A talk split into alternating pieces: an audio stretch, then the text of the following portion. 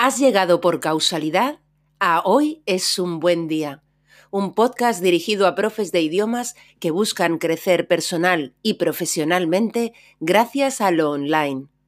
Aquí, Lola Gamboa compartirá tips, estrategias e inspiración para que logres crear un trabajo a tu medida que te permita vivir bien de tu pasión docente, desde cualquier lugar y sin intermediarios.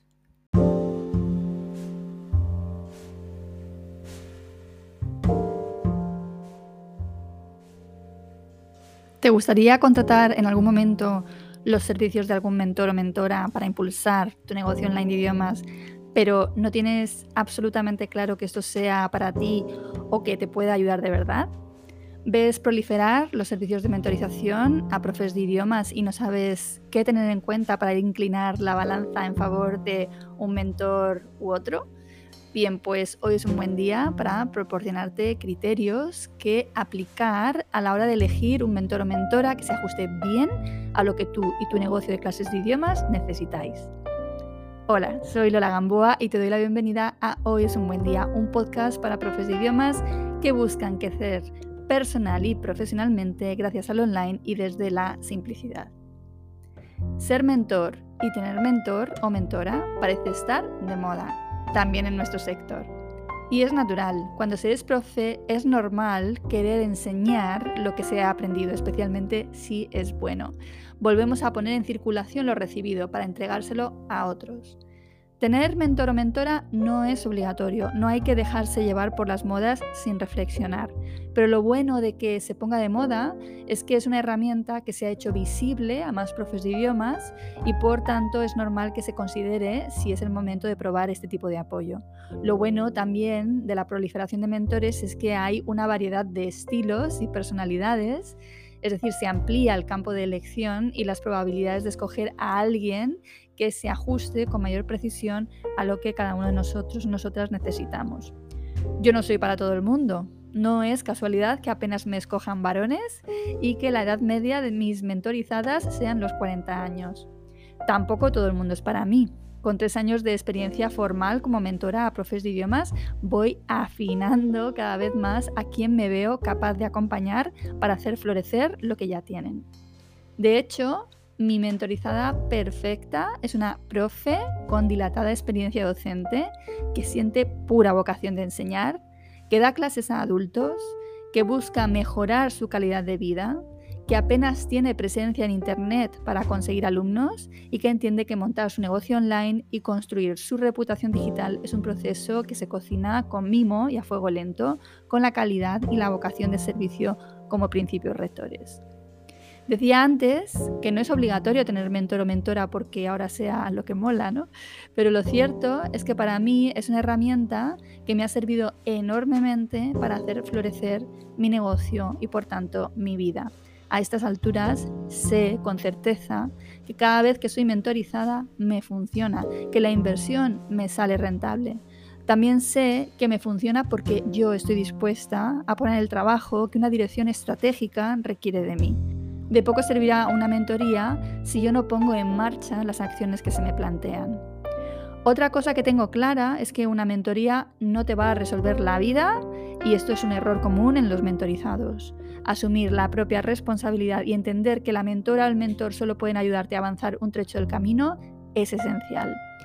A mí ser mentorizada me ayuda a ser más valiente y a resolver ciertas encrucijadas de las que me cuesta salir sin un empujón. Mira, hace poco hice mi primer pan sin gluten. salió casi, casi perfecto. Desde luego salió muy bien, teniendo en cuenta lo difícil que es la panadería y que era mi primer intento jamás. Pero había un secreto. Y el secreto es que un día antes yo había estado con una de mis mejores amigas en su casa haciendo ese mismo proceso y tomando buena nota. Ella me mentorizó, si me entiendes. Con su experiencia, ella ya llevaba tiempo haciendo panes, bien, pues con su experiencia logró que me animara a hacer mi propio pan, algo que se me antojaba dificilísimo.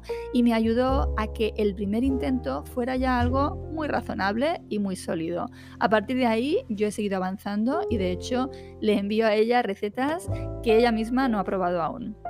Como mentora, de lo que más me gusta del mundo es presentir que una mentorizada me superará en éxito, en cuenta de resultados, en creatividad o en buen hacer.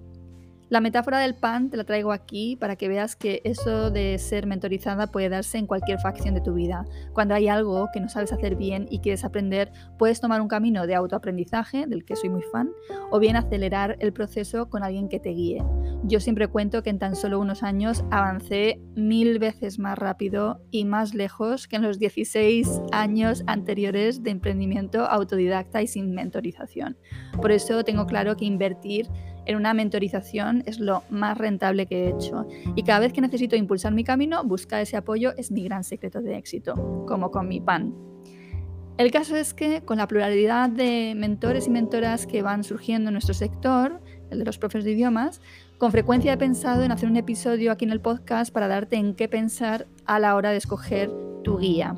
Así que aquí lo tienes. Hoy quiero compartir cuatro ideas, cuatro factores o criterios que te puedan ayudar o que te puedan servir para escoger tu mentor o mentora de negocios. Seguramente tú tendrás tus propios criterios, como por ejemplo el factor económico. Veamos si alguno de los que yo te planteo te pueden servir. Bien, pues un primer criterio que me parece importante es valorar si ese mentor o mentora ha alcanzado algo que yo desee lograr. Si ellos ya lo han logrado, si ellos ya lo han conseguido, podrán iluminarme el camino que ellos mismos han recorrido.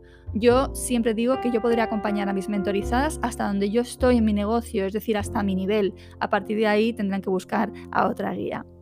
El caso es que el punto de partida es saber qué deseas tú. Hay mentores que te enseñan a empezar en la enseñanza online con un modelo de clases particulares, que es lo que ellos han venido haciendo con sus propios alumnos. Este ha sido creo, hasta ahora el tipo de mentor o mentora más frecuente en nuestro sector. Hay también mentores que, como yo, seguimos un modelo de negocio de naturaleza escalable, con cursos grupales, en vídeo y otros infoproductos, como las membresías de idiomas. Este es el modelo que yo enseño porque es el que yo aplico con mis propios alumnos de idiomas. Aquí me parece importante valorar que el modelo que se enseña sea el que se conoce bien. Un segundo criterio que a mí me da confianza es el tiempo que el mentor o mentora lleva con su propio negocio. La experiencia me ha enseñado lo difícil que es mentorizar y que la solidez en la experiencia emprendedora del mentor es clave. Es tentador que eres el mentor con pocos años de experiencia y la verdad hay personas a las que naturalmente se les da bien porque es lo suyo, pero creo que la experiencia es sin duda un grado y te da más recursos para acompañar a otras personas en sus propios procesos. En tercer lugar, te quiero hablar del tipo de mentor. Te decía antes que yo me considero una mentora de nicho. Y ya sabes cuál es mi nicho, la enseñanza de idiomas. Yo misma soy profesora de idiomas y soy una mentora de nicho. Acompaño a otros profes de idiomas. Hay mentores de negocios que tienen un enfoque más generalista y cuyos mentorizados pertenecen a sectores muy distintos. Con frecuencia en estas mentorizaciones te garantizan, de hecho, que no habrá en la edición ninguna otra persona de tu sector. En cambio, en mis mentorizaciones todas son profesoras de idiomas. Cada modelo tiene sus ventajas y sus inconvenientes. No creo que haya una opción necesariamente mejor que la otra, pero bueno, es cuestión de que tú valores qué prefieres. Hay mentores más de números, yo no soy una de ellos, aunque como sabes le doy un valor fundamental a crear un negocio rentable y a vivir bien de nuestra docencia. Por último, otro factor que yo considero importante son los valores de ese mentor o mentora y la conexión emocional con ella o con él. De todas las mentorías que yo he contratado hasta el momento de distintos mentores, solo a Gloria Méndez la considero mi mentora. Con los otros he aprendido, sin duda, pero es con sus valores con los que yo conecto, con los de Gloria me refiero. Para mí, mi mentor o mentora tiene que ser alguien a quien yo admire, y en quien yo crea. Solo así siento que puedo públicamente afirmar que esa persona es mi mentora. Por tanto, espero haberte dado ideas que te ayuden a elegir mentor o mentora si crees que ha llegado el momento de dejarte acompañar para hacer florecer tu negocio online de idiomas. En resumen, te he hablado de cuatro factores a tener en cuenta. Si el mentor ha logrado ya algo que yo quiero alcanzar, si tiene o no una experiencia sólida, si es el tipo de mentor o mentora que yo busco, es decir, de nicho, generalista, de inicio, de números, y si sus valores y los míos están alineados. Tal y como yo lo veo, En una relación de mentor-mentorizado, ambas partes escogen mutuamente.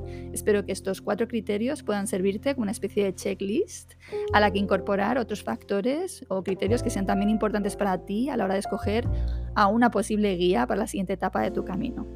Te dejo aquí, no sin antes desearte que hoy, precisamente hoy, tengas un gran, gran día.